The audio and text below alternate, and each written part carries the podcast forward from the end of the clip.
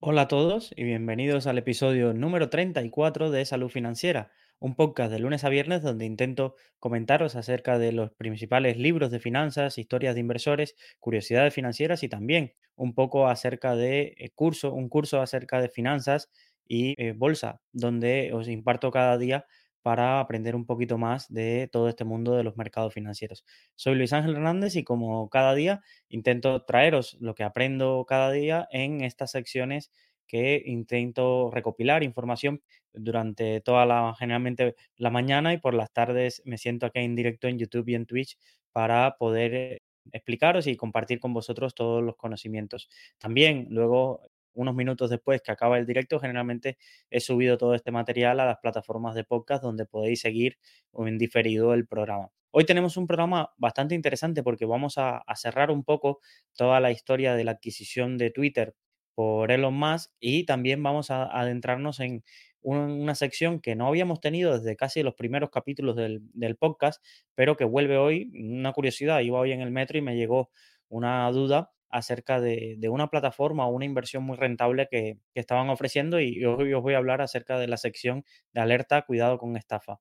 Entonces, también, como siempre, tendremos nuestro curso diario de bolsa donde vamos a analizar al final del programa acerca de los split y los contra split, porque llevan muchísimas dudas, generan muchísimas dudas y también es una operación corporativa de las que nos queda pendiente pues, de analizar. Como siempre os digo, soy Luis Ángel Hernández y esto es un podcast creado para que tú aprendas y que tú seas partícipe enviando vuestra tu pregunta tu cartera y buscando un poco compartir conocimiento acerca de la bolsa y los mercados financieros. Comenzamos la, el programa de hoy con una frase que dice así y que encontré en la biografía de, de Elon Musk y dice, una mentira puede recorrer medio mundo mientras la verdad se está poniendo los zapatos. Con esto comenzamos el programa de hoy. Recordad que nos quedamos en el episodio número 33 en la famosa carta de despido que reciben todos los directivos de, de Twitter una vez que la compañía pues ya ha pasado a manos de Elon Musk y en seis minutos desde que se cierra la operación es despedida casi toda la directiva de la compañía. Pero Elon sabía que, que la directiva no era, era parte del problema, pero no toda la, toda la culpabilidad la tenían ellos. Y un poco decide rápidamente intervenir, esto fue un viernes, y decide rápidamente intervenir dentro de la compañía y un poco analizar por dentro qué era lo que sucedía y cómo funcionaba todo los, eh, un poco las, los entresijos de, de la empresa, realmente porque durante todo el proceso de adquisición no había recibido muchísima información, sabía un poco, había podido hablar con determinados empleados, pero de una forma más genérica, pero no había podido entrar a un poco a las entrañas de, de, la compañía. Y rápidamente lo que hace es traerse a sus mejores ingenieros y un poco al grupo de confianza que tenía de Tesla y SpaceX y los pone a trabajar, incluso de los tres ingenieros que recluta y programadores que recluta, dos eran sus sobrinos, que los trae y los pone al frente del equipo que debía analizar todo el código y rápidamente lo que se ponen son es manos a la obra para encontrar un poco que alguien que les diera acceso un poco al código fuente y analizarlo. Y básicamente la orden que les da Elon es de decir que hicieran una clasificación de todos los programadores.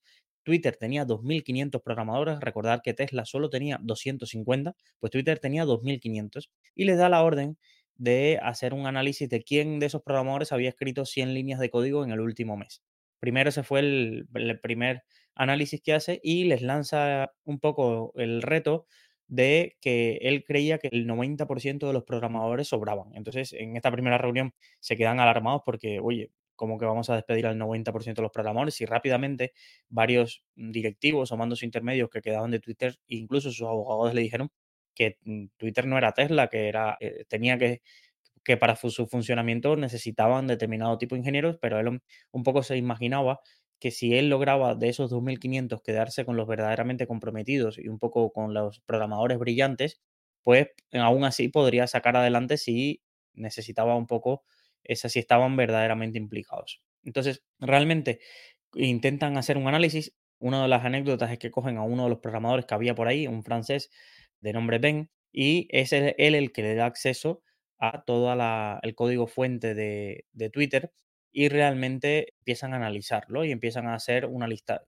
Dos días después ya tenían, para el 1 de noviembre, ya tenían listo un poco los, las personas que iban a, despedir en esta primera oleada y realmente, pero luego le convencen a, a Elon que despedirlos el 1 de noviembre iba a generar muchísimos problemas y indemnizaciones millonarias y que esperar. Entonces, la primera ola de despidos se despide el día 3 de noviembre, es decir, cinco días después que Elon hiciera la, la, la toma de Twitter, pues despide a, buena parte de la compañía. Incluso varios equipos sí sufrieron recortes de, casi el 90%. Pone un, el, mail que se envió, no estaba firmado por Elon Musk y decía, en un esfuerzo por situar a Twitter en un camino saludable, llevaremos a cabo el arduo proceso de reducir nuestra fuerza de trabajo global. En torno a la mitad de los empleados de la empresa en todo el mundo y cerca del 90% de algunos equipos de infraestructuras han sido despedidos. Se les desactivó la cuenta y se les desactivó el correo electrónico. Y era solo el comienzo.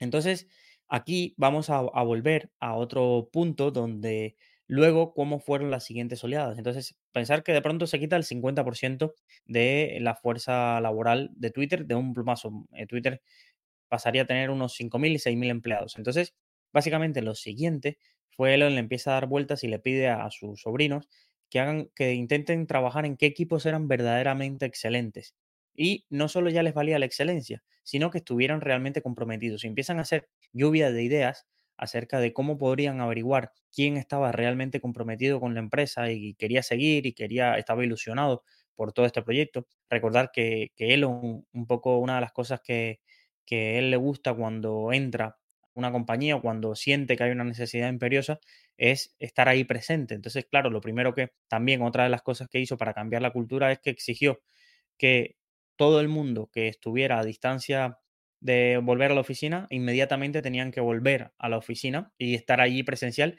Y además el mail decía, quiero un mínimo de 40 horas presenciales, en que son 40 horas la jornada laboral, pues 40, 40 horas mínimo de estar en la oficina para, para salvar a Twitter. Y esto fue una de las cosas que hizo que también mucha gente pidiera la dimisión, es decir, que no quisieran volver a la oficina. Incluso se cuenta que en el Slack le preguntaban de oye, si yo vivo acá, eh, esto no, no, me parece bien. Y le dijo básicamente, mira, no me da igual que no me parece bien, si no te parece bien, hay muchas otras empresas, pero aquí se trabaja presencial.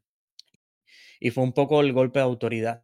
Y entonces en este momento de lo que se les ocurrió para ver quién realmente estaba comprometido fue eh, enviar un mail, enviar un, mail con una encuesta de, para, oye, para volver a construir un poco Twitter y, y lo que hacemos, me gustaría que, que mm, si al final de este mandaron una encuesta de si estás comprometido, pues apúntate a este proyecto y si no estás comprometido, pues te daremos, si no quieres seguir en la compañía, te daremos una, una, indemnización de tres meses y entonces te puedes tener tres meses de, de, indemnización y vas a salir bastante bien, un poco parado en cuanto a, ese, a ese punto. Entonces, un poco les, les exigió esa parte del compromiso total. Eh, recordar que, y curiosamente, estoy buscando el dato exactamente de cuántas personas, cuántas personas le dijeron que sí. La, carta decía así, mira, voy a, leerlos realmente. Fue el 16 de noviembre, esta carta la envía el 16 de noviembre y el asunto se llamaba una encrucijada. Para continuar avanzando hacia la creación de un Twitter 2.0 y triunfar en un mundo más competitivo, necesitaremos entregarnos de lleno. Eso supondrá trabajar largas horas con gran intensidad. Luego dice, si estás seguro que deseas formar parte del nuevo de Twitter, por favor, haz clic en sí en el enlace de abajo. Quien no lo haya hecho para las 5 de la tarde de mañana, se recibirá tres meses de indemnización y básicamente estás despedido. Al final, de todos los trabajadores de los 3.600 empleados que quedaban para el, 16 de noviembre, pensar que ya, ya habían recortado, Twitter tenía más de 8.000 o 9.000 empleados, en 16 días ya se había despedido y ya solo quedaban 3.600 empleados, 2.492 le apretaron el botón de sí. El resto fueron, fueron despedidos. Y ahí no quedó, ahí no quedó un poco la, reducción, porque luego, esto lo vamos a abordar más adelante, se encontraron con el problema de que eh, Elon, eh, los ingresos publicitarios que ya venían bajando bastante, recibieron, eh, empezaron a caer muy, muy fuerte y se tuvieron que hacer nuevos despidos. Entonces, aquí una de las cosas que, que más le dolió a los empleados es a gente que se le, muchos equipos, su manager les dijo, oye, quiero que sigas aquí conmigo, vamos a, vamos a hacer, quédate, vamos a construir el nuevo Twitter y demás, muchos que dijeron que habían marcado el sí, pues realmente luego serían despedidos. Y un poco este tercer, este tercer ola de despidos fue un poco ya otra obsesión de, Elon, un poco de los que se habían quedado, básicamente lo que quiso fue que los, los propios ingenieros, los propios programadores le mandaran emails a ellos con todo el código, a él con todo el código que estaban haciendo realmente. Él no revisaba después el código, pero este código sí lo recibían, sí lo recibían los tres mosqueteros, que es como se le llama al equipo que él tenía en la novena planta revisando todo el código y que estuvieron revisando toda buena parte de todo lo que se le enviaba y realmente pues ahí volvió a meter eh, el hacha y solo se quedó con muy, muy poquitos programadores, pero que realmente él pensaba que, eh, que estaban muy, muy comprometidos. Para el diciembre, a mediados de diciembre, para el 15 de diciembre, pensar mes y medio después de que ya había iniciado toda la ronda de despidos y que él se hizo con el control de la compañía, solo quedaban en la empresa cerca de unos 1.800 trabajadores. Imaginaros, imaginaros cómo, mm, claro, yo me acuerdo de esta, de esta época y, recuerdo que, que, se nos quedaba mucho la imagen de todos los periódicos, bueno, chicos, empezar a despedirse de Twitter, esto ha sido bonito, bueno, la gente guardando los tweets, todos los medios celebrando un poco la caída de Twitter y realmente parecía, esto es casi imposible, que una gran tecnológica pudiera despedir a cerca del 80% de la plantilla y, sobrevivir. Entonces, esto fue un poco el, choque inicial y, mira, ahí sigue. Entonces, curiosamente, y ahí sigue. Entonces, vamos a, a ver un poco realmente por qué sigue y por qué logró sobrevivir Twitter a toda esta parte de con 1.800 trabajadores es, primero, los 1.800 trabajadores que se quedaron eran de los más brillantes, no solo gente que estaba dispuesta a decirle que sí, sí a Elon, que fue quizás el primer recorte. El primer recorte es, vale, ¿quién quiere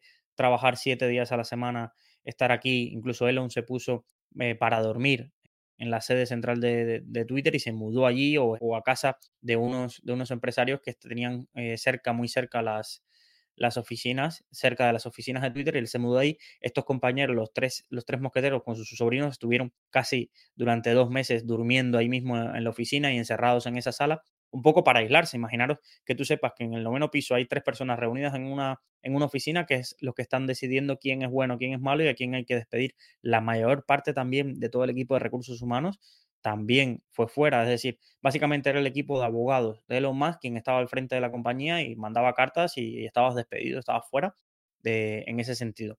Entonces, este fue el primer ataque. Es decir, lo he ido simplificando. Vamos a pensar de que desde el 28 de octubre que él toma el poder hasta Navidades, la, fuerza laboral se reduce un 80%. Y este fue una de las primeras sucesiones de, de Elon de limpiar un poco la compañía.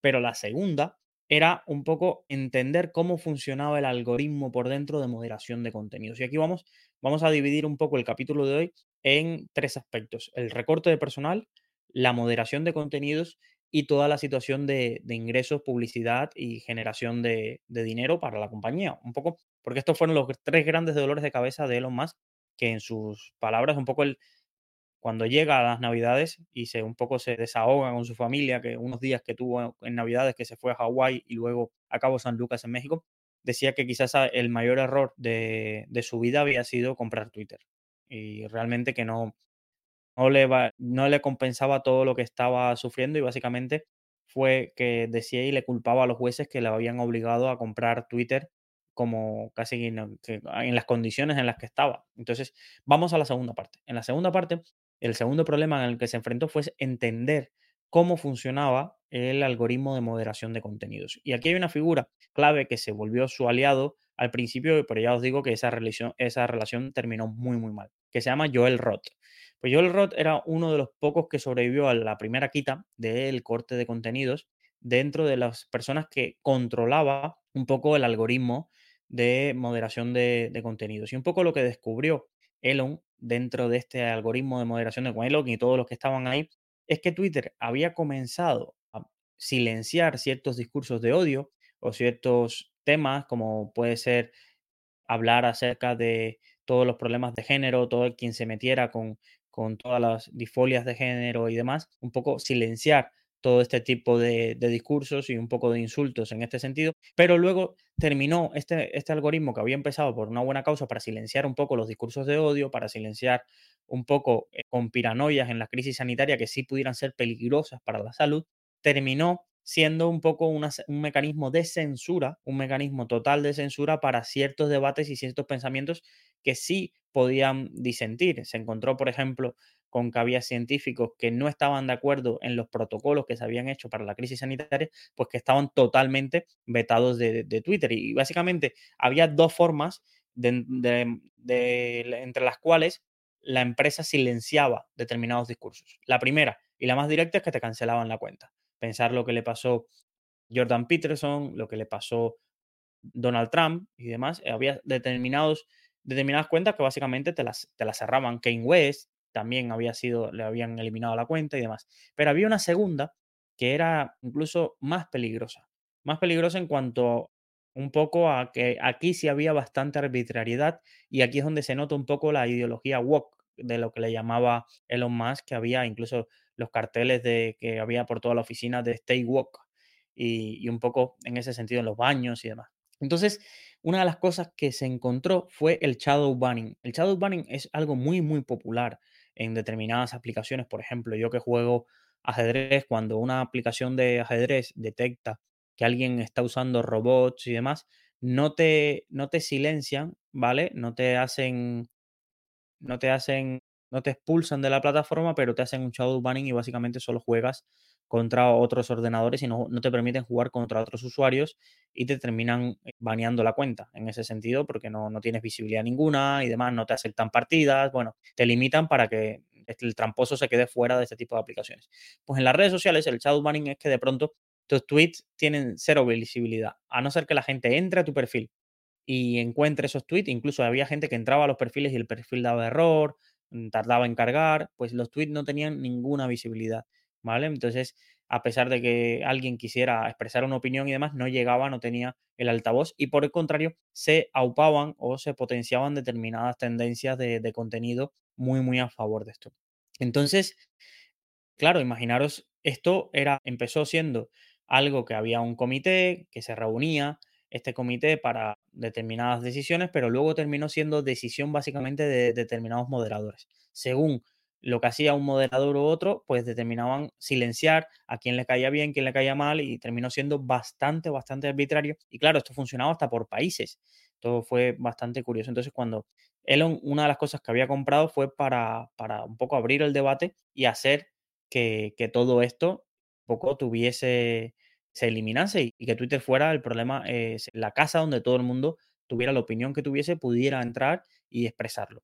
Entonces, esto que hizo uno de los moderadores de contenidos más famosos que había era esta persona, Joel Roth, que también era bastante polémico porque tenía muchos tweets un poco eh, llamándole nazis a seguidores de Trump, diciendo que había un tonto en la Casa Blanca, pues bastante que mostraba su ideología, pero realmente Elon lo protege en un primer momento y le dice que, bueno, que no te preocupes, lo defiende, mira, esto cada uno tiene su opinión, pero bueno, su trabajo está siendo bastante bueno, vamos a... Y le pide un poco que le presente algún, empieza a debatir directamente con, Joel Roth los casos más polémicos que había. Pues estaba el caso de Jordan Peterson, estaba el caso de, había una, una cuenta satírica que se llamaba Babylon Bee, que es el sonido de la abeja, que básicamente hacía eh, chistes sobre las personas transgéneros. Pues bueno, entonces había muchas cuentas en ese sentido que Elon quería restituir. Y entonces, claro, el Joel este, que era como un poco un purista de las normas de Twitter, decía, vale, pero es que no podemos restituir a ciertas cuentas sin cambiar un poco las políticas de moderación de contenido, porque entonces todo el mundo va a empezar a probar este tipo de, de mensajes a ver si los banean o no. Y entonces realmente fue aquí donde entraba la discusión y él decía, oye, básicamente la empresa es mía, pues si las normas están escritas, pues se cambia la norma y admitimos a este tipo de personas porque lo que no quiero en ese sentido es eh, un poco tener que debatir cada uno de los casos porque es un problema. Entonces, él estaba de acuerdo que determinadas opiniones que, se considerasen casi violencia física o amenazas estuvieran fuera del debate, pero todo lo que consideraba que eran chistes o que era un poco que podía entrarse dentro de una libertad de expresión bastante amplia, pues eso debería estar aunque no, aunque no nos gustase. Es decir, él no es que estuviera de acuerdo con Trump, incluso Trump le parece, lo dice ahí, le parece un idiota o, o que es una persona bastante peligrosa, pero realmente lo que le preocupaba aún más era que mm, básicamente no, ni siquiera se pudiera expresar, aunque no gustara lo que dijera. Pero básicamente pensaba que quién era, mm, ¿sabes? Que si fuera por eso a Galileo también un poco lo hubieran censurado lo, lo que decía y realmente eh, la, vida avanza por esta contraposición de ideas que luego la ciencia demuestra una u otra, pero, pero realmente no hay que censurar ese tipo de, mensajes. Entonces, aquí fue, esta persona empieza a crear, empieza a mostrarle un poco determinadas alternativas, eh, un poco también le, da la opción de este control de la visibilidad, que determinados temas de pronto pudieran decir, mira, esto me parece bien que pienses así, pero vamos a minimizar tu impacto para que, por ejemplo, lo primero que hicieron fue no monetizarlo y esto fue una de las normas que defendió primero Elon Musk, que había determinados discursos que no iban a valer para la monetización o no ibas a poder un poco generar ingresos a través de ahí. Entonces, un poco empiezan a, debatir esto, pero claro, llegaron a los casos polémicos, ¿vale? Llegaron los casos polémicos porque realmente había, había em, pues empezaron pues, de dos partes. Primero, empezó un ataque de bots de al menos unas 300 cuentas que estaban generando millones de contenidos para probar la, la política de moderación de Twitter. Entonces, había términos que no voy a emplear, pero había términos racistas, había un poco todo lo que antes estaba prohibido, estaba totalmente silenciado, una vez que se levanta la veda, un poco pues empieza ese ataque de bots y a partir de ahí un poco el primer objetivo fue controlar ese ataque de bots porque estaba generando de pronto un odio. Y este odio que llevaba, pues que también anunciantes que veían que había ese descontrol, pues parasen un poco la publicidad, pero esto lo, abordaremos en, el en este tercer punto.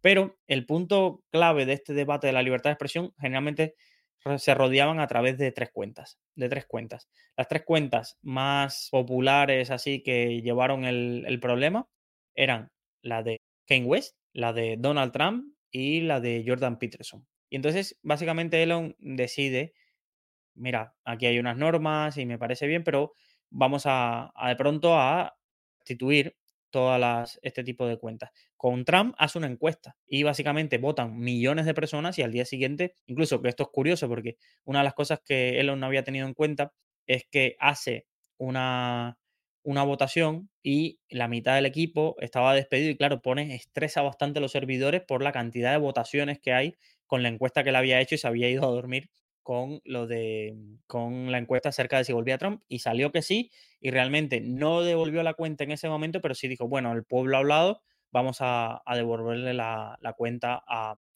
Trump. A Kane West se la devolvió realmente, a Kane West se la devolvió, pero eh, West enseguida en un programa satírico empezó a, subir contenido antisemita y empezó a, subir cosas y básicamente dijo, mira, lo he intentado, eh, ha, incumplido la, ha incumplido las normas de, la comunidad y ha vuelto a, a, ser, a ser despedido, pero el resto de cuentas volvió, ¿vale? El resto de cuentas que había sido baneadas y demás había, había vuelto. Entonces, este debate, pues Joel Roth este, termina dimitiendo y es entonces cuando Elon Musk se da cuenta de que que él sepa lo que pasaba en Twitter, al final él estaba quedando como malo. Es decir, tenemos una persona que de pronto despide al 80% de la plantilla de una empresa, 80, 90, según el departamento. Luego, eh, se convierte en el amo un poco del bar del pueblo, donde durante años determinada ideología se había impuesto y determinada ideología con mucho dinero. Entonces, imaginaros los ataques que estaba recibiendo de la prensa tradicional, de todo, todo en este sentido. Y luego también, por el otro lado, los que habían estado callados habían entrado con furia eh, un poco envalentonados por, vale, aquí ha llegado alguien que nos va a proteger. Entonces eh, estaban en medio de esa tormenta perfecta, criticado por, ambos. Restablece las cuentas, hay gente que vuelve a incumplir. Entonces, realmente se da cuenta que él no podía quedar eh, un poco tan, tan salpicado por eso y decide convocar a dos investigadores independientes, periodistas independientes, y darle acceso a todas las entrañas de Twitter. Y es un poco lo que se conoce como los archivos de Twitter, que básicamente lo podéis periodista que se llama Tabin, creo que es, y luego otra periodista, le da acceso a dos periodistas por separado, uno primero y otro después, un poco porque eran tan grandes los archivos de Twitter que él quería que hubiera dos visiones distintas acerca de, lo mismo. Pero realmente es el primero, el, chico, el que mm, divulga muchísimo más acerca de, de todo este tema y es un poco el que se conoce porque hizo un hilo de más de, creo que treinta y pico tweets donde se ponía ejemplos de cómo el equipo de Twitter antiguo un poco dos cosas, cómo silenciaba determinados discursos, cómo se ponían de acuerdo, incluso se les dio, esto es un poco conflicto porque se analizó hasta los Slack. El Slack es una aplicación que se utiliza mucho para programadores de chat, ¿vale? Como puede estar Teams y demás. Pues el Slack entre los programadores son, es una aplicación, incluso una compañía que cotiza en bolsa, donde se dio acceso para que leyeran los mensajes que eran públicos, ¿no? En teoría no se leyeron los mensajes privados entre las personas, pero sí en los canales que eran públicos de la empresa, sí se leyeron un poco todas las conversaciones que había sobre silenciar determinadas cuentas y sobre todo el debate de cómo, cómo se moderaba. Y lo segundo que se da cuenta en los archivos de Twitter era la relación que había entre determinadas organizaciones gubernamentales, ¿vale? Y Twitter. Algo que un poco el Walter Isaacson, que es el creador de la biografía, un poco está un poco cejado porque es periodista y un poco será amigo de muchas de estas personalidades y demás, y un poco deja entrever la, la reflexión acerca de, de que quizás al principio Twitter y sus empleados tenían buenas intenciones en su relación con el gobierno, con el FBI, con la CIA y demás, pero luego se terminó permitiendo en que fueron utilizados o ellos se dejaron utilizar por sentirse un poco importantes y árbitros. Entonces, había determinadas polémicas que Twitter directamente silenciaba porque recibía peticiones tanto del gobierno como del FBI de silenciar determinado tipo de contenidos. Por ejemplo, el FBI decía, estas cuentas las está gestionando desde Rusia, ¿vale? Y son de la KGB.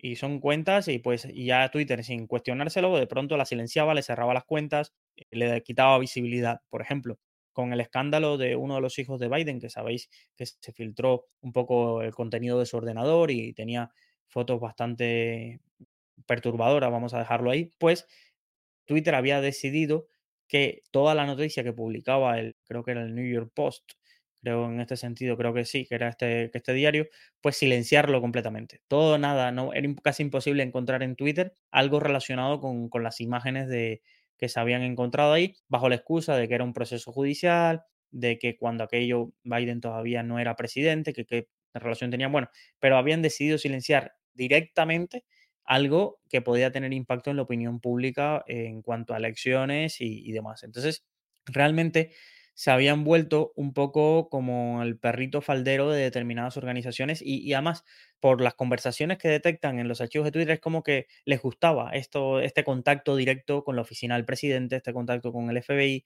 y demás, y no se cuestionaban demasiado las órdenes que recibían en ese sentido. Entonces, realmente pues estaba muy, muy secado y muy, muy intervenido Twitter y un poco esto es lo que, lo que Elon quería que la luz viera a la luz pública pues todo lo que había dentro para cuando le estuvieran cuestionando a él la forma que él llevaba Twitter, dijeran, mira, pero esto es de lo que venimos.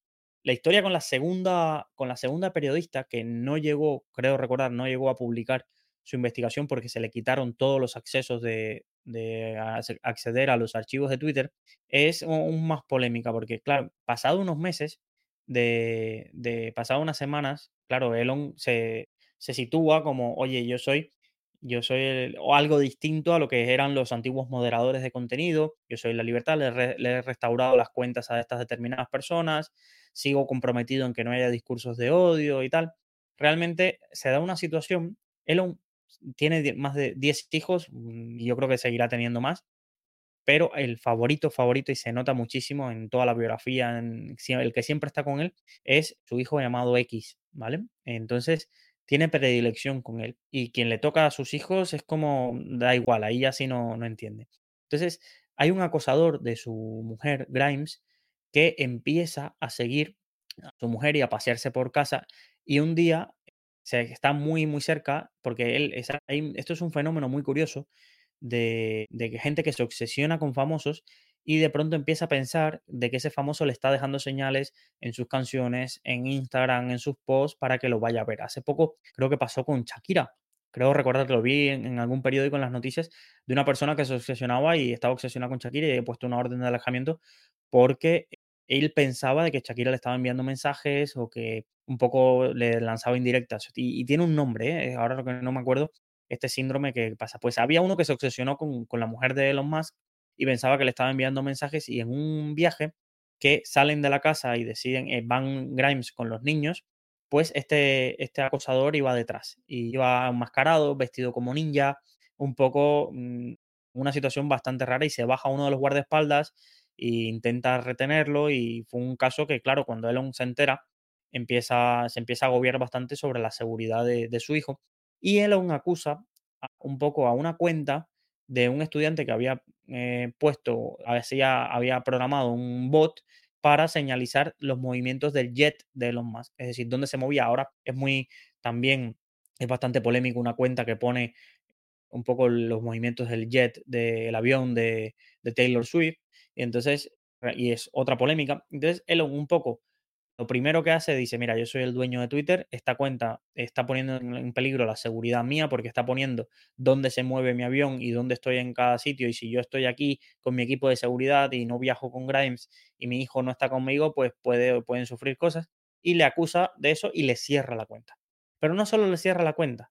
Cuando le cierra la cuenta, hay muchos periodistas, un poco vamos a decirlo, de medios de izquierda, aunque realmente no eran todos de medios de izquierda, había gente mm, que era más neutral o de centro, empiezan a republicar un poco, eh, a, hablar acerca del cierre de la cuenta de, de este Elon Jet, se llamaba la cuenta.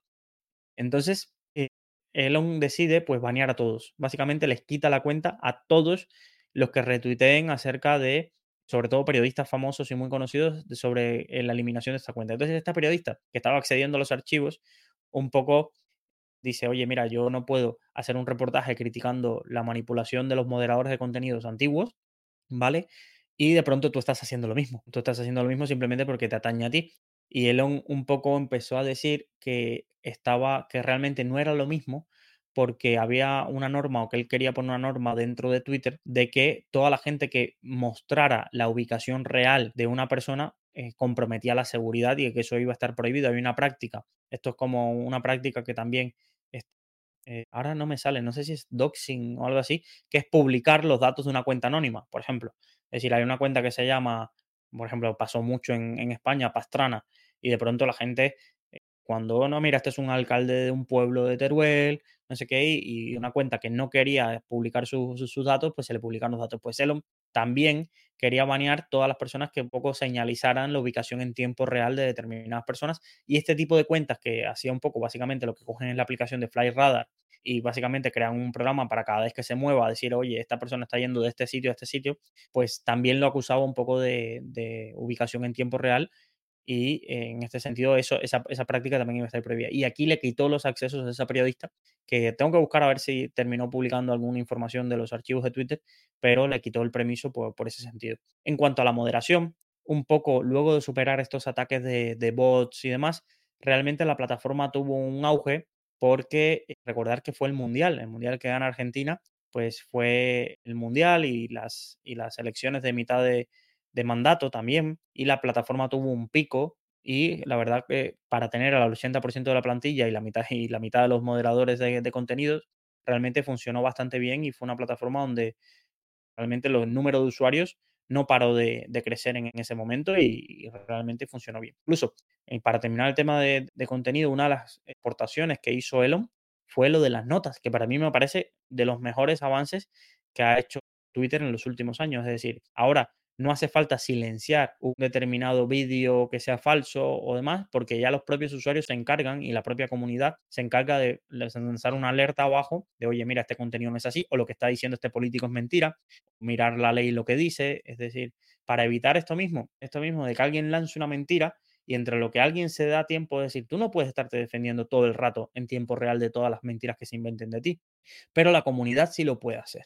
Entonces, ya no hace falta que estés lanzando comunicados, no sé qué, porque ya la propia comunidad enlaza que en cualquier tweet que salga relacionado con eso, generalmente, o en los tweets que más difusión estén teniendo y más repercusión, pues salgan las notas abajo de, oye, esto tampoco es, es así, leer estas fuentes. Y realmente en las notas hay muy poca manipulación, está funcionando muy bien porque la gente vota acerca de si la nota es de utilidad o no. Y realmente para mí es uno de los más avances. Esto fue una idea de los más. Ya era un sistema que funcionaba, ¿vale? Pero no tenía tanto uso ni nada, y esto fue una idea de Elon Musk de una de las mejoras que, introdujo. Vale, entonces ya hemos visto el recorte de empleados, ya hemos visto todos los problemas de moderación de contenidos, un poco cómo se fueron solucionando, y realmente lo- los problemas de moderación de contenido, por cierto, van a seguir estando. ¿Por qué? Porque esto es una compañía que ha pasado a manos privadas y es su compañía, y hay que entenderlo. Esto es como, lo escribía hoy en la newsletter y decía como cuando Roberto Goizueta, al frente de Coca-Cola, decidió cambiar la fórmula de la Coca-Cola. Es que Coca-Cola, es decir, nosotros nos puede gustar más o menos. Derecho tenemos de, no consumir e irnos a otro sitio. No quieres Twitter, vete a otro, vete a otro sitio, vete a Tweets, vete a Instagram, pero si estás en Twitter al final tienes que asumir sus normas y, entenderlo.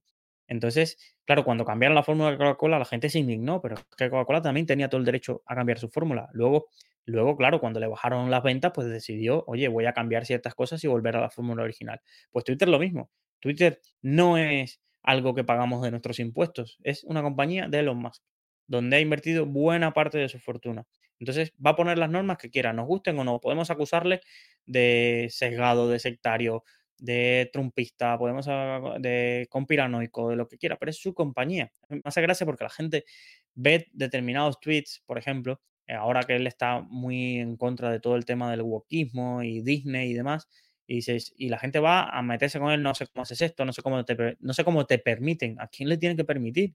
Si es, es su compañía. Es decir, otra cosa es que lo que haga luego tú puedes ir a los tribunales si piensas que hay manipulación de mercado con determinada acción, vale, demándalo o lo que sea, pero es Twitter, es decir, no hay nadie en Twitter, además eh, funciona de forma bastante autoritaria, lo que se quiere él se hace, da igual. Si no, y si no lo haces tú, te despiden y básicamente entrará otra persona que, que sí esté dispuesto a hacerlo. Entonces, realmente de que tiene, de que no tiene ningún sentido estar ahí en Twitter a disgusto, como digo yo, y uy, es que Twitter esto, que Twitter lo otro. Entonces, vamos a la tercera parte, que es quizás la que más dolores de cabeza le dio. Porque esta parte de moderación de contenidos, al final, yo sabía cuando lo estaba leyendo, es que al final esto, mucha gente intentó convencerlo de vamos a implementar ese sistema. Al final, el mejor sistema es aquí se hace lo que yo digo y ya está, básicamente. Y es lo que se hace ahora mismo en, moderación de contenidos. No hay un patrón muy elaborado y demás, porque es la mejor manera, deja que el mercado se autorregule y un poco pon determinadas normas y, y a partir de ahí todo lo demás que actúe. Entonces, pero lo que sí más dolores de cabeza le dio y casi fue la mayor frustración que tuvo fue la caída de ingresos de Twitter. Es decir, él compra una empresa, en su opinión ya la compraba cara por toda la situación de mercado, Facebook había caído un 30%, Snapchat un 70%, los ingresos publicitarios estaban resintiendo muchísimo y demás, pero él tenía el problema de que los principales anunciantes en Twitter eran empresas de lo que él atacaba, de lo que él mismo atacaba con el wokismo y que se anunciaban porque, claro, como la red social estaba un poco sesgada, pues ellos encontraban ahí a su público objetivo un poco para difundir su mensaje o su, su ideología o sus características de marca que querían vincularse a determinadas corrientes ideológicas.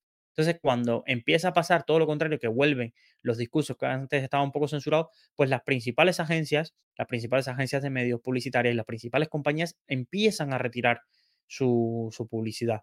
Pues Warner Bros., Apple incluso reduce bastante, que era uno de los mayores anunciantes en Twitter, empieza a reducir bastante su publicidad y un poco realmente él quería, ya Elon, una de las cosas que había hecho sus análisis es que para 2028, en cuatro años, quería reducir la dependencia de ingresos publicitarios de Twitter al 45%, pero es que en dos, tres semanas los ingresos publicitarios habían caído un 45% ya. Es decir, imaginaros la situación ante la que se encontraba. Él hacía cálculos de que podían estar perdiendo varios millones al día para 2023 si la situación no, no se daba un vuelco. Y básicamente se centra en él mismo y con alguien también de su equipo de policía que luego termina despidiendo y termina dimitiendo, empieza a viajar por todos Estados Unidos para ir a hablar con las empresas, con los mayores anunciantes y con las agencias de medios, viaja a Nueva York y empieza, pero lo que se encuentra es un poco que estas agencias un poco le empiezan a cuestionar acerca de ciertos tweets. Es verdad que él había hecho un tweet bastante polémico con el ataque que hubo en la casa del, esposo de Nancy Pelosi, que era un señor de 82 años, y un poco eh, la conspiranoia, y hace tweets bastante polémicos acerca de eso, y muchos anunciantes le echan en cara de que ellos no se quieren anunciar en un vídeo o en tweet donde esté apareciendo él con esos mensajes y recortan eh, los anuncios y fue una situación bastante, bastante tensa. Entonces, él rápidamente dice, mira, Twitter no puede depender de, de los anunciantes siempre y en, le da cinco días a sus programadores, estamos hablando cerca de la mitad de noviembre, para lanzar un servicio de verificación donde la gente pague. Entonces fue el famoso, la famosa idea de Twitter Blue, que viene, viene es una idea de, Elon Musk, y dice, tenéis cinco días con los programadores que queden en lanzar este servicio de, verificación. Y estuvo, estuvo apretando, incluso quería que estuviera en dos días, pero eh, le convencieron de que lanzar el servicio de verificación antes de las elecciones, pues no era buena idea. Bueno, empiezan ahí a discutir y bueno, le dan un plazo para lanzarlo. Y ellos se temían que cuando lanzaran el servicio de Twitter Blue, pues básicamente era un servicio donde tú pagabas y te verificabas como que era cierta persona y claro, eso te iba a dar rápidamente beneficios de más exposición, más visibilidad. Esto es como una discriminación positiva. Antes lo que existía era una discriminación en, en la compañía de silenciar ciertos mensajes, ahora lo que quieren es amplificar. Si pagas, vas a tener visibilidad. No pagas, pues vas a tener visibilidad normal. Si pagas, vas a tener más visibilidad, vas a tener reconocimiento de que la gente sepa que este es tu cuenta oficial y demás. Y, entonces, ¿qué pasó? Que ellos lo que se temían, que cuando lanzaron el servicio, muchísimos estafadores, muchísimos estafadores empezaron a comprar cuentas que verificaban y luego se cambiaban el seudónimo y parecía que la cuenta verificada era de determinada empresa o de determinado personaje público. Y hubo aquí cosas muy, muy curiosas o graciosas o, o no tan graciosas para quien lo haya pasado realmente, como por ejemplo que uno se hizo pasar por la cuenta de Coca-Cola y dijo que ahora sí Coca-Cola iba a empezar a añadir cocaína como al inicio a sus bebidas. Luego otra, otra cuenta dijo que iba a empezar a regalar, una farmacéutica que iba a empezar a regalar insulina y que el coste de la insulina iba a ser cero y se empezaron a, a caer las, las lo, digo, las acciones de, esa compañía. Entonces, realmente aquello fue bastante, bastante curioso. Eh, famosos cuentas que, que, se hacían pasar por famosos, bueno, una, una locura, básicamente. Entonces, realmente tuvieron que paralizarlo. Básicamente tuvieron que, que paralizarlo todo el lanzamiento. Mira, ahora estaba leyendo otro, otro que se hizo pasar por la cuenta de Tesla y decía, última hora, un segundo Tesla impactado contra el World Trade Center. Bueno, una locura, imaginaros, una locura de todo este tipo de, mm, de, mensajes que había y, demás. Nintendo, una cuenta de Nintendo sacó a un Mario haciendo una peineta, bueno, nada, en ese sentido. Y paralizaron durante varias semanas todo el servicio de Twitter Blue, pero lo que sí hizo fue poner a casi todos sus trabajadores a ese servicio porque él sacaba sus cuentas de que, de que Tesla iba a decir Twitter iba a tener un déficit de liquidez de 2.000 millones de dólares si seguían así, unas pérdidas básicamente, y financió, lo que hizo fue vender 4.000 millones de dólares de acciones de Tesla para empezar a financiar todos los problemas de liquidez que estaba teniendo Twitter, ¿no? para pagar las nóminas, para pagar servidores y un poco toda la, situación que, que, estaba sufriendo. Entonces se encontró un poco esto y realmente la situación actual, la situación actual de Twitter en cuanto a nivel financiero no lo podemos saber. ¿Qué sí se puede inferir? ¿Qué sí se puede inferir? Pues que la cantidad de usuarios verificados pues es una fuente de ingresos que antes no tenía. Es decir, Ahora, eh, puede ser importante recordar que las cuentas, por ejemplo, de empresas, él, otra de las cosas que hizo es que Twitter tenía un sistema que le regalaba los verificados a ciertas personas importantes y un poco se lo quitó a todos. Y aquí fue una guerra de determinados periódicos de, oye, ¿cómo al New York Times me vas a quitar mi verificación y ahora me haces pagar? Si yo soy el New York Times, que muchas cuentas van a hacerse pasar por el New York Times y la gente no va a saber cuál es la buena. Y si publica algo el New York Times puede generar un impacto a nivel mundial. Fue un, fue un debate bastante grande. Pero realmente Elon dijo, mira, aquí o pagas o pues estás fuera del, circuito. Y han terminado pagando. Incluso las cuentas de empresas verificadas, pues creo que, creo que cuestan casi mil dólares, sí, creo, unos mil dólares el mes. Todas estas cuentas que veis amarillitas, que son como doradas, esas cuentas valen casi mil dólares el mes. Y después las cuentas que tienen las personas que no son empresas valen entre 9 y 16 dólares según el país y según el sistema que tengas. Entonces, ahí hay una fuente de ingresos clara. Otra, otra fuente clara es que si te has cargado de más de 8.000 o 9.000 empleados y lo has dejado en unos 1.800, 1.500, pues aquí hay mucho dinero que en el primer año con indemnizaciones y demás se sufre, pero luego es una, es una un poco estructura bastante muchísimo más saneada. Y luego lo último, los ingresos de anunciantes, es cierto que un poco toda esa furia, eh, bueno, entró en guerra con Disney hace poco y sus anuncios de Disney, pero un poco se ha ido un poco tranquilizando y yo no he visto que pronto haya menos publicidad en Twitter. Es decir, incluso ahora han lanzado todo este programa de lanzar vídeos y, un poco se vuelve un poco como el YouTube o otras plataformas de estas de vídeos cortos donde también los anunciantes les encanta poner publicidad.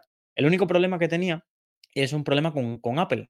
Incluso aquí hizo y fue a ver directamente a Tim Cook para un poco hablarle y decirle, oye, mira, es que la tienda Apple eh, se decía que, un poco como Twitter empezó a cobrar y empezó a pedir datos bancarios a los usuarios para pagar las suscripciones, que Apple los iba a borrar de la, de la tienda de Apple, la aplicación de Twitter, por no pagar el 30%.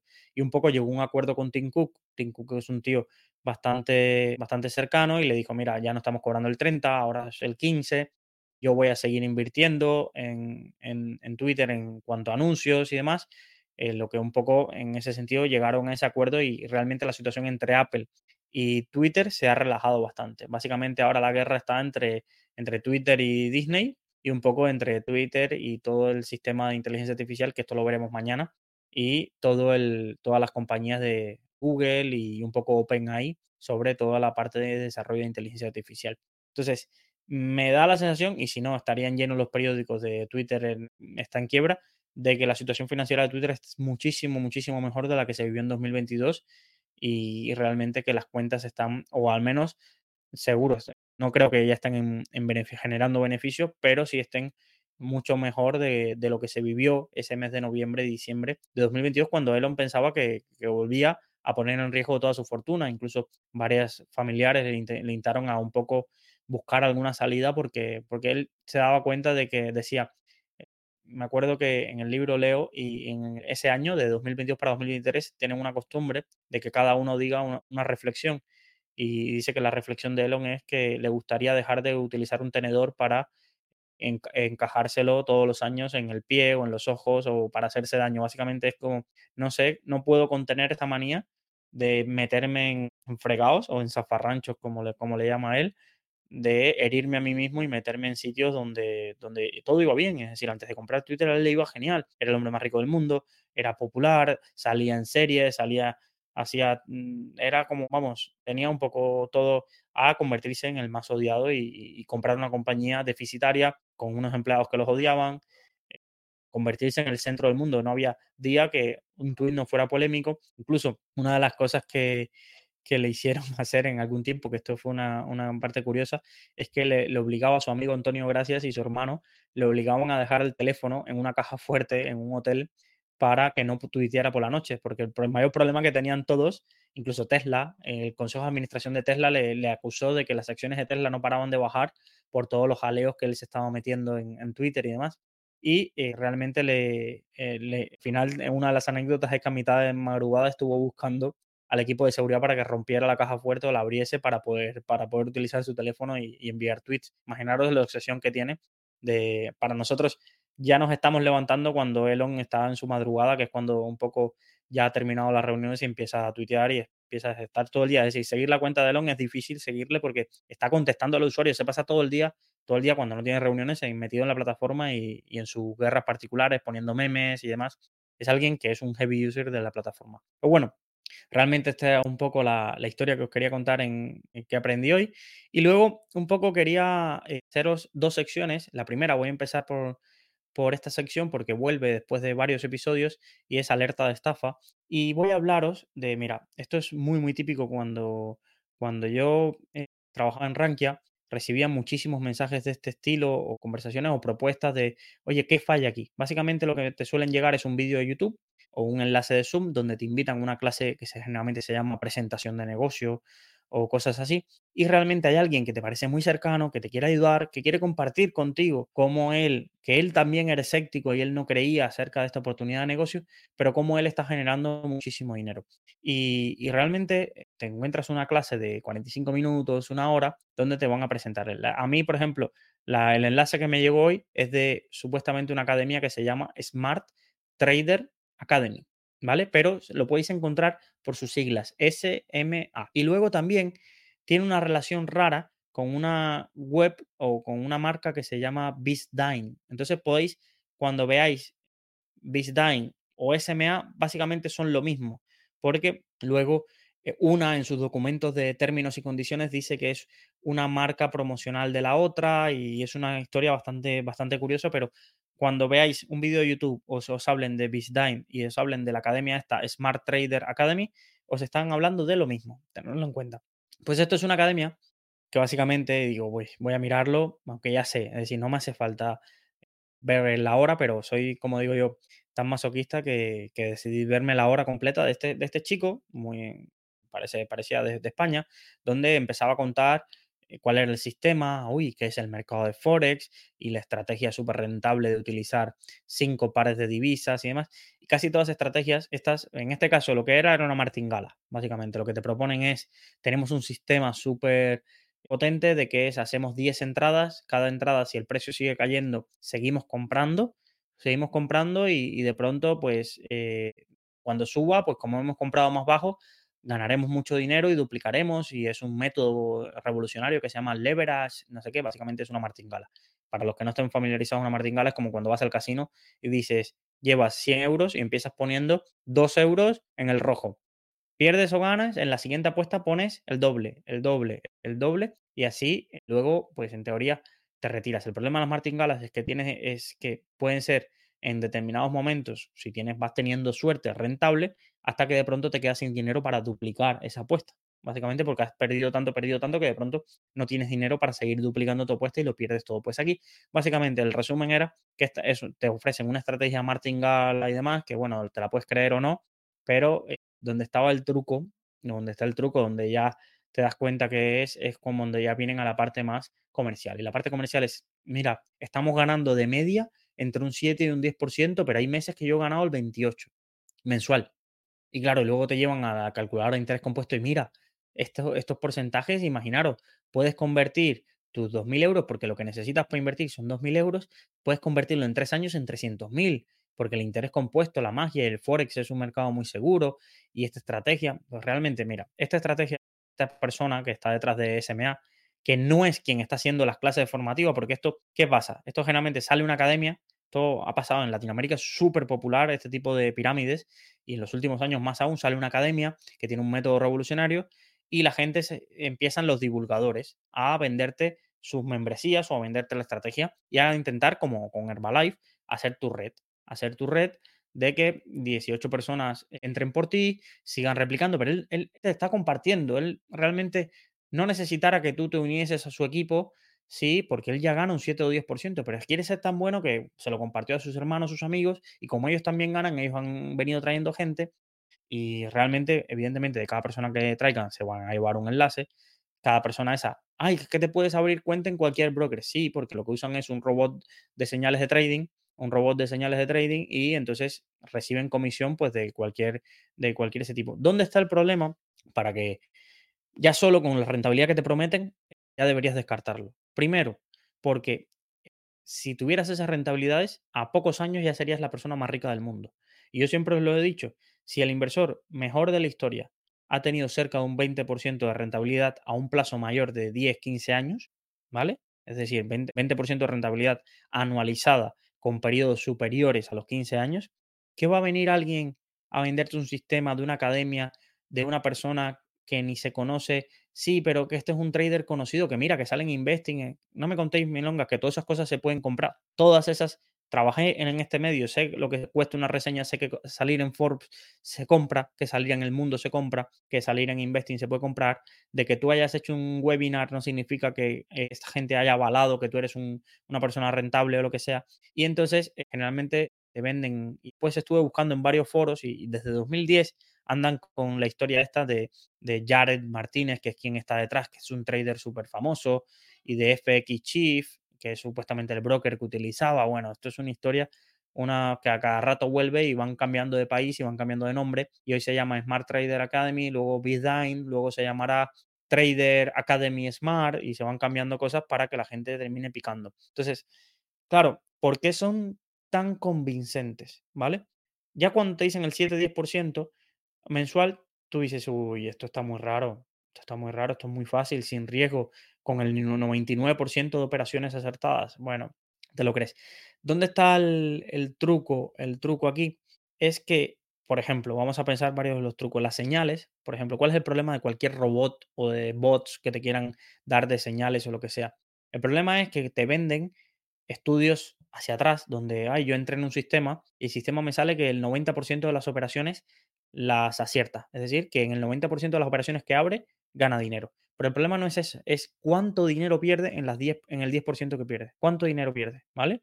Es decir, de nada vale que tú ganes en el 90% de las operaciones y ganes 500 euros en total, pero en el 10% de las que te equivocas pierdas 5.000, ¿vale? Pues esto es lo que pasa. Entonces, cuando te venden un sistema y ya ves que te hablan del porcentaje de acierto del robot, de las señales o lo que sea, ya cuidaros, ir y decir, vale, ¿y cuál ha sido la máxima pérdida? ¿Vale?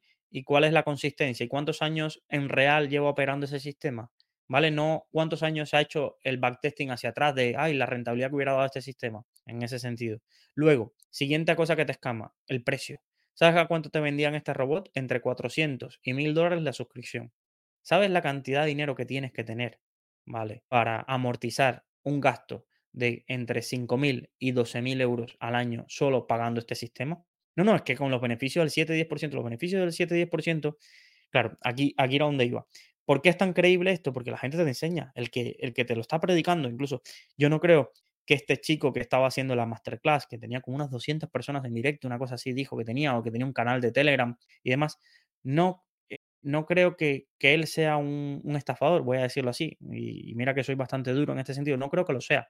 Por si no, los problemas que pasa es que son, son como acólitos, se lo terminan creyendo, se lo terminan creyendo y claro, como tú no vas a divulgar algo en lo que tú crees y tú estás ganando dinero, entonces te enseñan, te dicen, no, mira, es que la persona que me enseñó, mira, esta es su cuenta, esto no es en, mentira, ha sacado dinero y mira, se está comprando esto y, y, lleva cinco meses ganando 500 euros. Y es que esto funciona así, este tipo de pirámides funcionan así. Funcionan porque tienen que funcionar durante determinado tiempo para que haya el número suficientemente de personas que ganen dinero para que atraigan otros a que metan dinero. Y es que funciona así. Ya, pero esa persona que me trae a mí se lleva muy poquito, entonces yo tengo más beneficio de lo que se está llevando esta persona. ¿De dónde sale? Pues de que se va pagando de un lado para otro, determinadas personas ganan y otras van perdiendo por el número de señales, o a lo que pasa, que de pronto todos hacen caso a una señal que no funciona y pierden todo su dinero. Entonces, aquí es donde está el truco. El truco está en que toman un sistema que va teniendo determinado de éxito, lo extrapolan, como que eso va a suceder siempre, la gente extrapola la rentabilidad de si meto 2.000 y a la semana tengo 4.000, pues si metiera 50.000, a la semana siguiente tendría 100.000. Y no sucede así. Lo más probable es que cuando metas 50.000, pues lo pierdas todo. Pero la gente, claro, dice, oye, que mi colega me enseñó que metió 2.000 y, a, y mira, se ha, se ha, ido de viaje porque ahora tiene 6.000. Ese dinero no es que sea mentira, seguramente lo tiene, pero realmente lo que no es extra probable es que eso se pueda seguir consiguiendo de forma consistente y sin riesgo, como es lo que te vendía yo. Durante toda la masterclass me iba apuntando la manera de, cómo utilizaban palabras de, es un eslogan de venta, es decir, este chico tenía una forma, pero después busca en YouTube y hay 18, podéis buscarlo. Presentación de negocio Smart Trader Academy o BizDime. Y podrás encontrar 18 con el mismo programa porque es un folleto de marketing que les dan de, mira, tienes que venderlo así. Empieza hablando de lo seguro que es el Forex, que no es seguro, es el mercado más arriesgado del mundo porque es el más volátil del mundo. Luego, dale esta señalización de, autoridad, este sesgo de autoridad y háblale de que esta persona es un trader súper conocido que mira, sale en esta web, en esta web, en esta web. Luego, háblale de los beneficios y enseña los tuyos. Esto es un patrón que se utiliza en todo este tipo de presentaciones. La persona te enseña, te habla de que él lo que está haciendo es generoso porque te lo quiere compartir, porque sus colegas también están ganando con eso.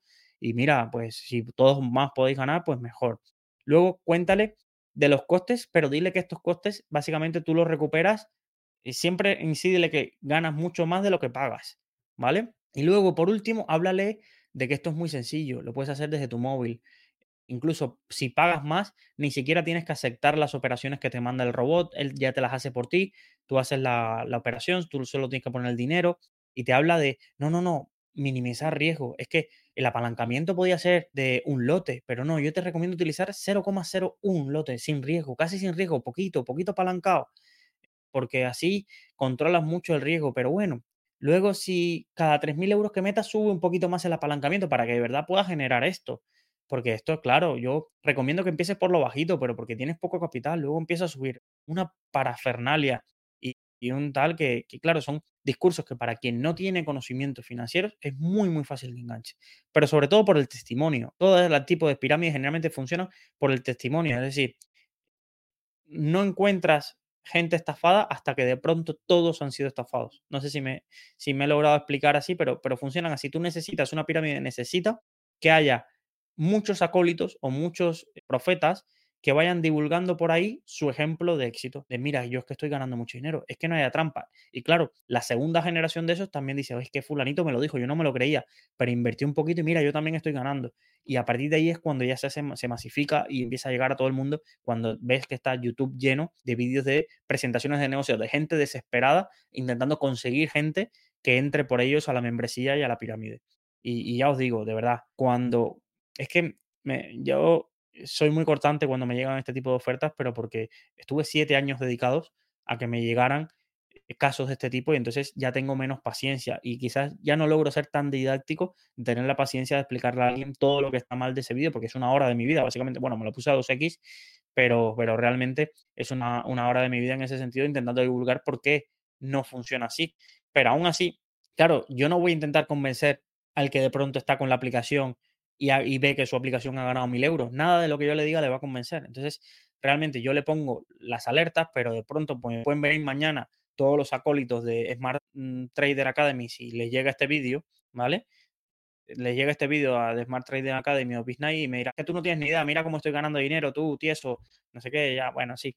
Esto siempre suele pasar, ya me pasó a mí con UC Fields, es decir, incluso teníamos personas dentro de la empresa donde yo trabajaba donde le decíamos, esto, esto es una estafa, esto no funciona. Eh, no, no, que las plantas de cannabis se están plantando en Macedonia y me está dando esta rentabilidad ya, bueno, hasta que termina pasando. Entonces, yo no quiero ser aquí más listo que nadie, los alerto, si os llega esto, cuidado, intentaré hacer algún short también para ver si se posiciona un vídeo alternativo a lo que están promocionando esta gente de presentación de negocios. He hecho un hilo de Twitter alertando un poco acerca de esto. El regulador, imagino que ya sabrá y se habrá enterado un poco de esto, pero más allá, solo puedo hacer esta divulgación en el podcast y, un poco que los pocos que me escuchen al menos sepan de no caigan en esto.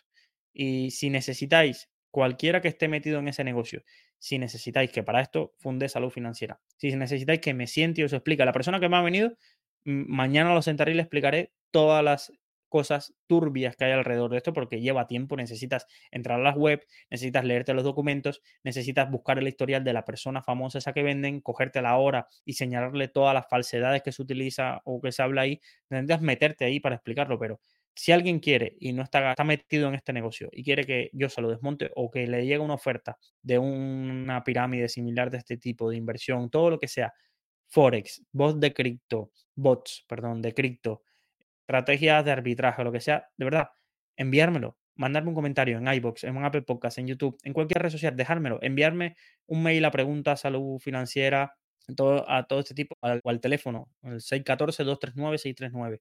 Y yo me tomo la paciencia de explicaros porque a esta persona hoy seguramente su amigo que se lo presentó le dirá, pues mira, tío, te ha hecho perder 5.000 mm, euros en beneficios que hoy vas a tener en los tres meses. Realmente esta persona en años le habré salvado buena parte del patrimonio porque tuvo la valentía de, oye, te llamo. Y, realmente porque mucha gente lo que pasa es esto, que dice, hostia, es que voy a llamar y que me digan que esto es una estafa y yo voy a parecer tonto porque no me di cuenta yo que era una estafa. No, no. Huir, huir de ese sentimiento. No podemos saber de todo. Yo soy especialista en esto, en detectar estafas financieras. Entonces, y intento divulgar porque todo el mundo no tiene por qué serlo.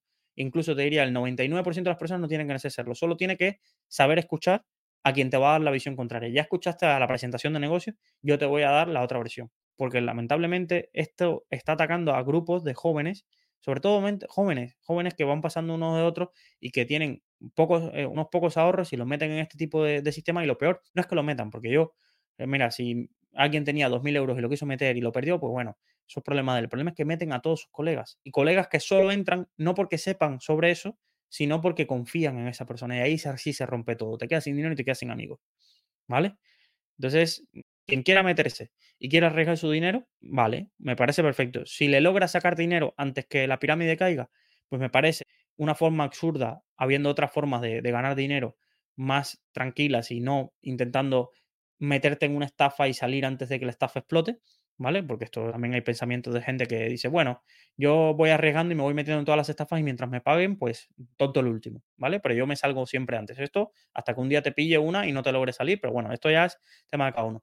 Pero lo que sí os digo, preguntar, preguntar. Y lo que ha hecho esta persona hoy, mira, quizás le ha, ahorrado muchísimo dinero y un, poco de peleas con amigos en, en mucho tiempo. Lo que yo no voy a obligar es que esa persona vaya a quien se lo dijo intentar que le evangelice, no, ¿sabes?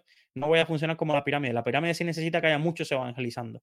Yo lo dejo por ahí, se lo he explicado a él, ya él, si se lo quiere explicar al otro, no, no se lo va a poder, no va a poder ser convincente porque el especialista soy yo. Y aunque él se lo intente explicar, él no es especialista, ¿sabes? Entonces, pero bueno, eh, en esa parte, pues quería alertaros, eh, quería alertaros de, de los varios nombres, ya digo, intentaré posicionar algún vídeo eh, con alertando por qué no es creíble ese, esa estafa, pero bueno, ya si estáis escuchando el podcast ya sabéis, si algún familiar o cuidado vuestros jóvenes si os llega de que están invirtiendo en algo así, SMA, Smart Trader Academy y todos los bots de trading con Forex, mm, chungo, BizDine y este tipo de cosas, es la nueva Omega Pro, la nueva GoArbit, la nueva pues OneCoin, todas estas cosas que, que han estado haciendo mucho daño en los últimos años. Vale, vamos a un término sencillito que ya llevamos bastante tiempo en directo y, con el podcast, que son los split y los contra split, que es el curso de la píldora financiera diaria.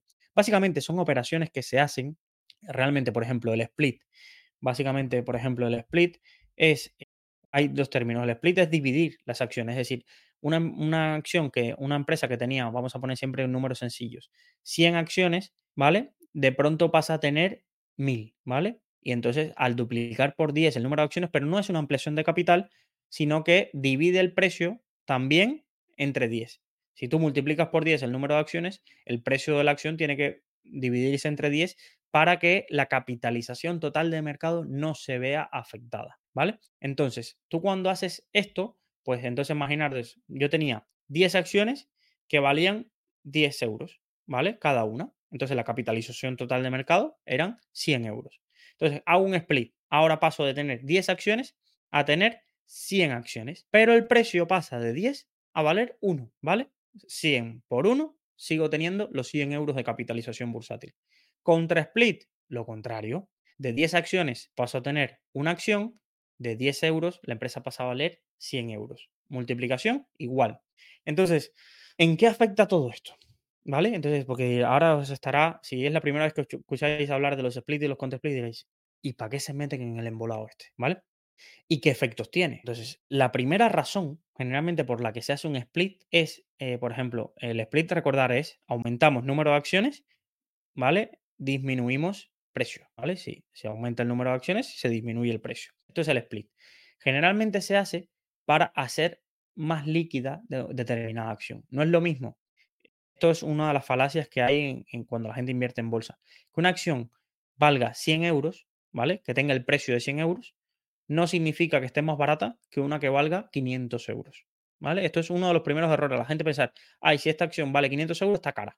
Si esta acción vale 100 euros, está barata, ¿vale? No funciona así, no funciona así porque realmente lo que dice si está barato o no es con respecto a lo que debería valer según los cálculos de análisis fundamental o análisis técnico que haga cada uno. ¿Vale? Entonces, si una acción que está a 500 euros, su potencial eh, o el, análisis fundamental nos diría que debería valer 2.000, pues esa acción está barata aunque esté costando 500 euros. Si una acción que está a 100, pues nos sale que está a un PER disparadísimo, que la empresa tiene pérdidas y que, bueno, pues quizás esa acción está carísima a 100, ¿vale? Entonces, ¿qué, qué os quiero señalizar con esto? Entonces, pero sí que pasa que cuando una acción empieza a tener mucho precio o un valor alto en el precio de sus acciones, se vuelve a veces menos accesible para las personas o los inversores minoristas que están en el día a día operando. Y esto que hace que si se vuelve más inaccesible, pues entonces eh, aparece, se desaparece la liquidez.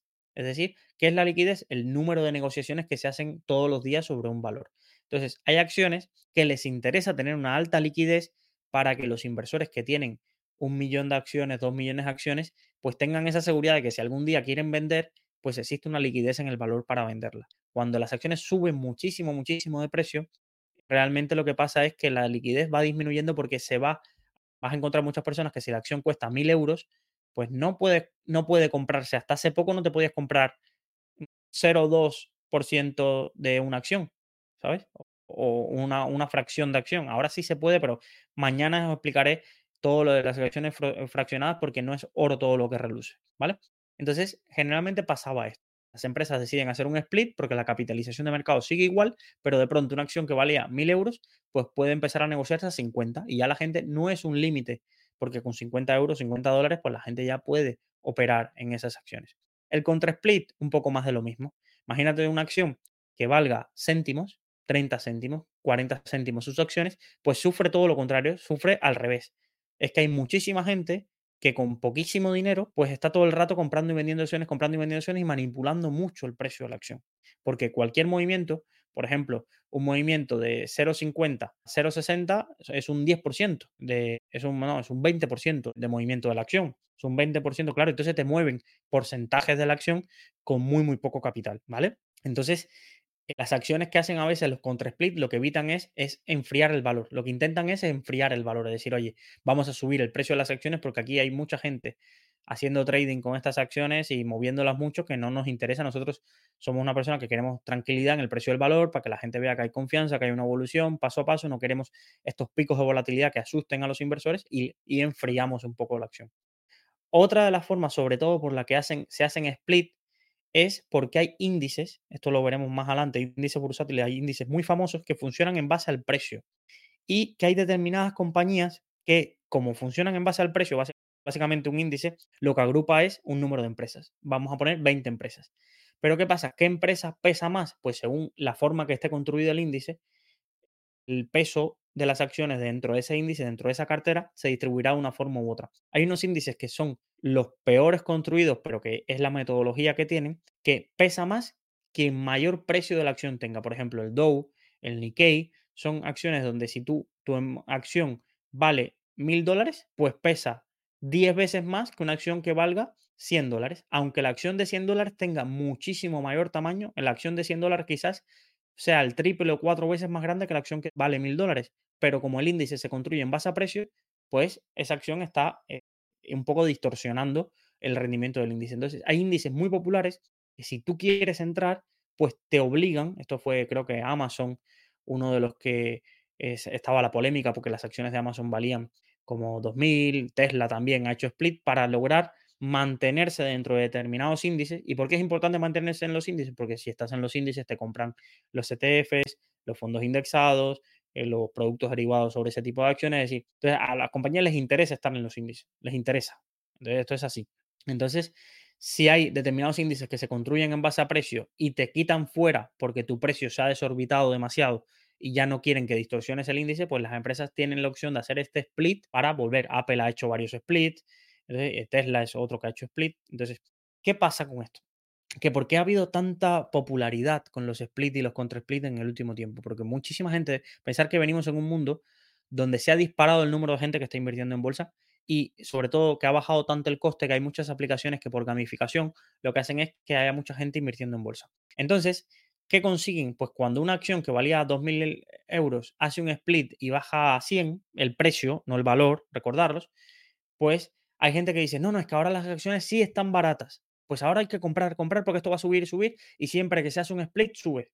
Entonces ya la gente estaba esperando los splits para comprar, comprar, porque entonces ahí es el momento que iba a estar barata. La acción está al mismo, es decir, al mismo valor. Otra cosa es que el precio haya cambiado, pero no está más barata Tesla a, 4, a 400 dólares que a 2000 antes del split. Es lo mismo porque el número de acciones es lo que cambia y el precio. La capitalización sigue siendo la misma. Entonces, tener en cuenta esto porque eh, había muchísima, había gente divulgando, no, no, es que ahora que viene el split es momento de comprar. Esto es como cuando se acerca el halving del Bitcoin, que todo el mundo empieza como una semana, unos meses antes, no, es que viene el halving, hay que comprar. como ha pasado de que no, mira, las últimas veces que ha habido halving, va, a subir el Bitcoin porque el halving, ya, y, ¿qué tiene que ver? Pues con los split lo mismo. Ya había gente en Twitter de, no, no, no, es que estas acciones van a ser split, hay que comprar porque siempre que hace split sube. Esto es como el mito de las acciones siempre que salen a bolsa suben. No, durante determinado tiempo hay irracionalidades o eh, que suele pasar de que determinadas personas eh, se creen que porque durante el tiempo que viven como inversores sucede determinado fenómeno, se va a repetir. Esto es como las pautas estacionales.